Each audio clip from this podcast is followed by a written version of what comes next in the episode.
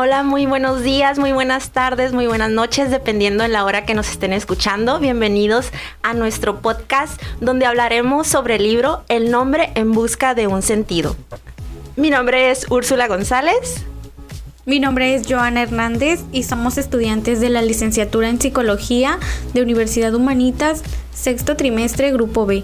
En esta ocasión vamos a hablarles sobre Víctor Frank, un autor reconocido en el psicoanálisis y vamos a hacer una reseña de este libro. Víctor Frank fue creador de la logoterapia, fue neurólogo, psiquiatra. El autor cuenta a modo de ensayo las dificultades, horrores que vivió durante la Segunda Guerra Mundial en los años 1942 y 1945. Este autor fue internado en lo que fue los campos de concentración. A partir de esas experiencias realiza el libro a modo ensayo sobre el sentido de la vida, qué es el sentido de la vida y cómo encontrarlo. En el libro pues podemos encontrar lo que es algo de psicología, filosofía y al principio del capítulo aborda mucho sobre el relato testimonial, donde también aborda la resiliencia, que es la capacidad del ser humano de recuperarse ante una situación difícil. Víctor trata de resolver una la pregunta de qué es lo que hace que el hombre decida que su vida sea digna de ser vivida. A pesar de los trabajos forzados, la malnutrición y los estados en los que ellos estaban expuestos en ese momento, a pesar de eso, los, los hombres decidieron que su vida sea digna de ser vivida. La apatía era un tipo de mecanismo de defensa necesario para esas condiciones. No podían pensar en nada más de que los alejara de su propósito. Sus deseos se hacían realidad mediante sus sueños, porque no tenían libertad para elegir sus condiciones. Sus deseos se hacían realidad solo en sus sueños, como tener sexo y comida. Tenían también profundas creencias religiosas que hacían oraciones o servicios religiosos improvisados.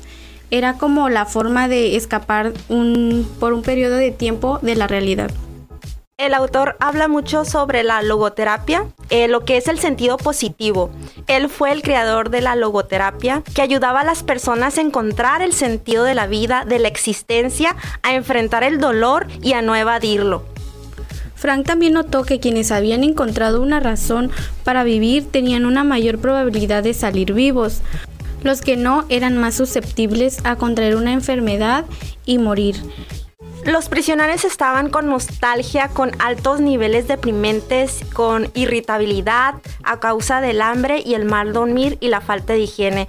Es por eso de que el autor se centraba mucho en diversas terapias. En una ocasión, un amigo de Frank le contó un sueño. El sueño decía que el 30 de marzo sería la liberación. Entonces cuando la fecha se iba acercando, él iba perdiendo la fe y contrajo la enfermedad de tifus. El 29 de marzo perdió la noción y finalmente el 31 de marzo murió. El brote de tifus era una enfermedad característica de los prisioneros. Los síntomas fueron ataques de delirio. Ellos intentaban mantenerse despiertos para no sufrirlos. Uno de los doctores atestiguó un incremento de las muertes de los prisioneros entre la Navidad de 1944 y Año Nuevo de 1945. Esto fue debido a la falta de esperanza y de pasarla con sus familias. Iban perdiendo la esperanza cada día. La esencia del libro es enfrentar el dolor, es superar el dolor. El autor se centra mucho en lo que es la superación, lo que es la autoestima. También en lo valioso que podemos ser. Muchos desprecian su vida porque piensan que no han hecho nada importante, pero la realidad es que lo hacemos el día a día, el estar sobreviviendo. Según Frank, el amor es el fin último y la meta más alta a la que aspira un ser humano. El amor a su esposa lo mantuvo de pie para poder salir al final con vida. El otro punto sería la tarea inconclusa, que es tener una razón para vivir, como en el caso de su compañero, el que quería suicidarse, pero no lo hizo porque encontró una razón para seguir, terminar sus libros científicos. El sacrificio fue otra de las fuentes de sentido para ellos como asumir un costo para ti o para una causa, para otra persona.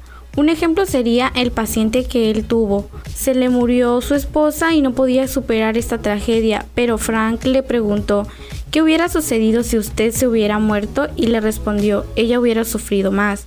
Entonces le dijo que lo viera como un sacrificio. En lugar de que ella hubiera sufrido su muerte, él debía pagar el precio llorando su muerte.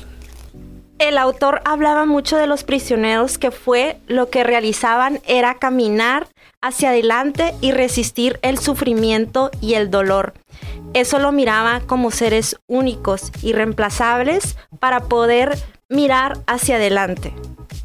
La vida no se hace insoportable por las circunstancias, sino solamente se hace insoportable por la falta de significado y propósito.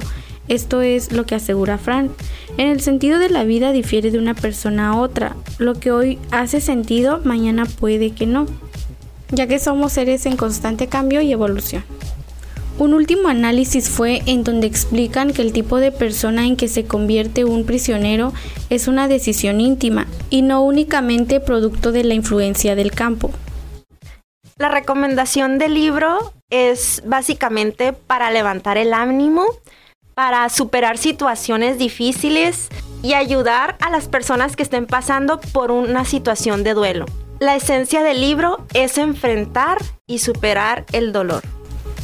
Por mi parte también recomiendo el libro ya que es una gran herramienta para los conflictos del día a día, entonces, entonces será de suma importancia para cada situación a la que nos enfrentemos. Víctor a través de esta experiencia nos ayuda a darle un sentido a nuestra vida y a enfrentar situaciones difíciles. Me quedo con esta frase del libro, ponme como un sello sobre tu corazón, como una marca sobre tu brazo, porque fuerte como la muerte es el amor. Una de las frases que me gustó mucho fue, hasta el dolor puede ser una oportunidad de desarrollo, de aprendizaje y de madurez. Esto quiere decir que cada dolor o cada error que tenemos en nuestra vida nos va a ayudar, como lo aborda un ser resiliente para recuperarse ante esta situación. Espero que les haya gustado esta breve reseña del libro El hombre en busca de un sentido, ya que a nosotras nos agradó bastante y vamos a recomendar eh, este libro, ya que es muy interesante. Y sobre todo que nos ayuda en nuestra carrera de psicología. Mi nombre es Joana Hernández. Úrsula González. Hasta el próximo episodio.